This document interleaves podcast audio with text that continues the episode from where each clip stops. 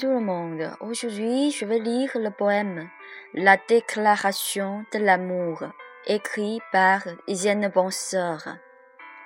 Si l'amour était justement une belle apparence et à la recherche de la jeune beauté, par manque de complicité de deux âmes, je choisirais d'être tout seul jusqu'à la mort. Si l'amour était justement un instant court de joie, une attente du jour à la nuit et un emploi passionné pour la rencontre, je choisirais la paix merveilleuse. Si l'amour était seulement le romantisme vide et l'illusion pour la belle rose, l'alimentaire délicieux et le costume de luxe, manquaient les expériences de la vie réelle et le développement personnel, je choisirais la vie vagabonde libre.